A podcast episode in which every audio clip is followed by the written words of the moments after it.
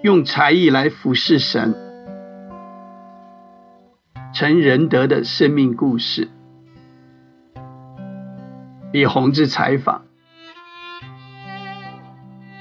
陈仁德生在花莲的基督教家庭，但基督信仰对他并不具特殊意义。直到亲身经历了神。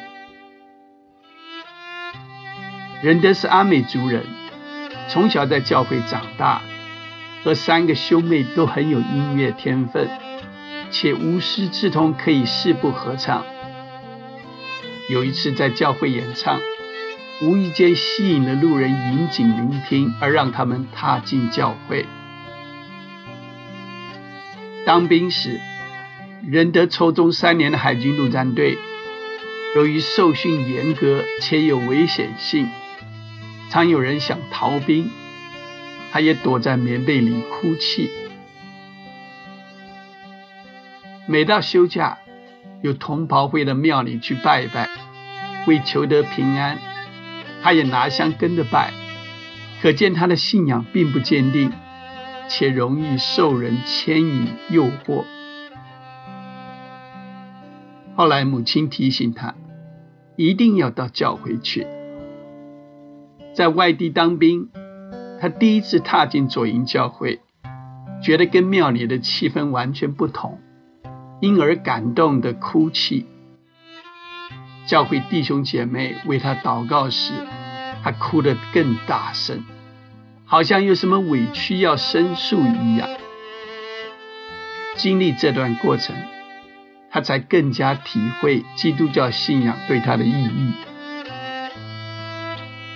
退伍后，仁德考上国小行政人员，来到阳明山国小服务，后来转到离家更近的南亚国校。之前他有田径、跆拳道的专长，常利用课余时间训练学生。当时参加台北市国小竞赛。他的学生常名列前茅。二十七年后，有两位学生成了体育大学的副教授，对他而言是一大安慰。仁德很有艺术天赋，有可能是全台湾第一位发展吸管造型的艺术工作者。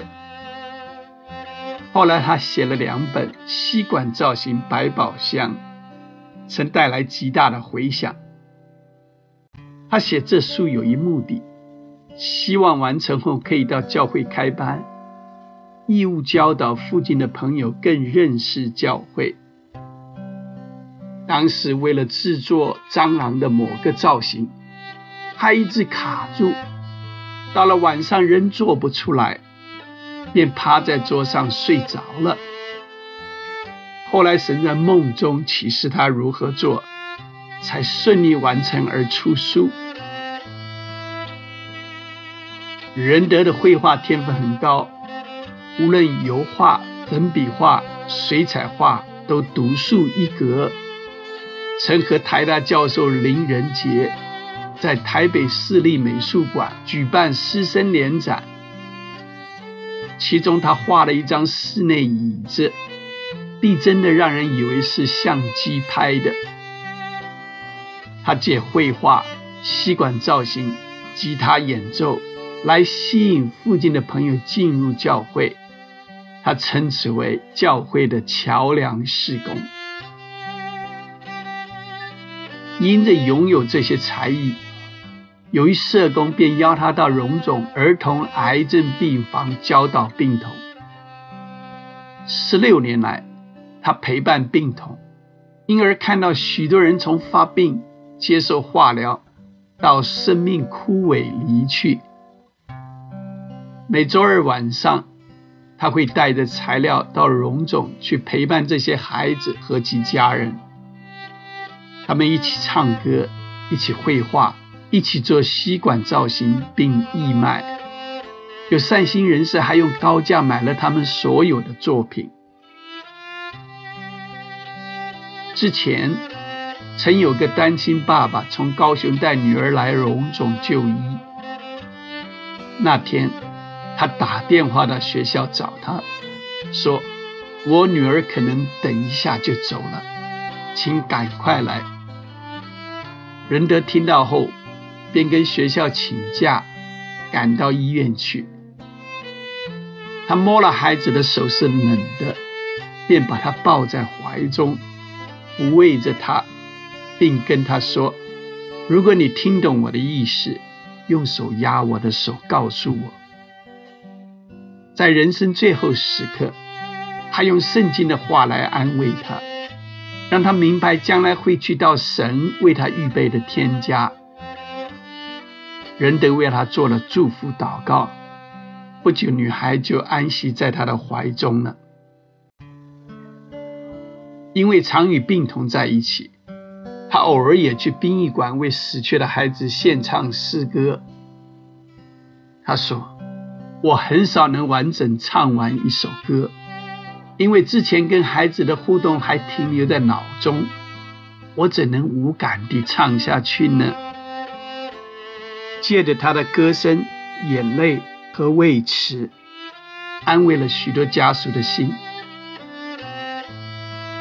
仁德有时会带他的学生去探望病童，让他们可以学习及时感恩，并珍惜现有的一切。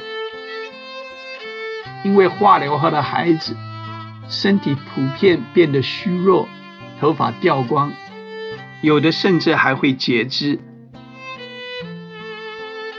现在，仁德在学校带领一个波拉棒社团，算是台湾少见的民俗技艺。那是他到日本参加千叶文化交流时无意中学来的。经他改良后，学生们表演得更加精彩，因而得到教育部的重视与推广。他的学生常受邀代表国家与国外学生交流。也常上电视表演。他说，有些默剧队形特技在编舞时遇到瓶颈，但神总是在紧要关头让我顺利把它编出来。表演前，他常独自离开学生，到厕所去祷告。后来学生知道了，有时到外地演出，搭游览车前往。学生还会主动提醒他：“教练，你还没为我们祷告。”他的学生参加全国波拉棒比赛，也不负所望，取得八连霸的优异成绩。由于学校工作繁多，加上年岁增加，他的体力已不如当年，每天回家一上床就睡了。有家长想与他联系，常说：“我写给你的 line 怎么都没有回呢？”因为他太忙太累，忘了回。仁德关顾病童的工作已告一个段落，加上疫情严峻，除了学校工作外，较少外出。偶尔，他选择在教会前办音乐会。带着吉他自弹自唱，他的唱法很有原住民味道，得到许多人的肯定。这样，他又受邀到马街医院、老人院、孤儿院去献唱。他希望借此才艺能跟社区朋友交流，好让更多人有机会认识神。刊于。二零二一年十月，台湾中信月刊。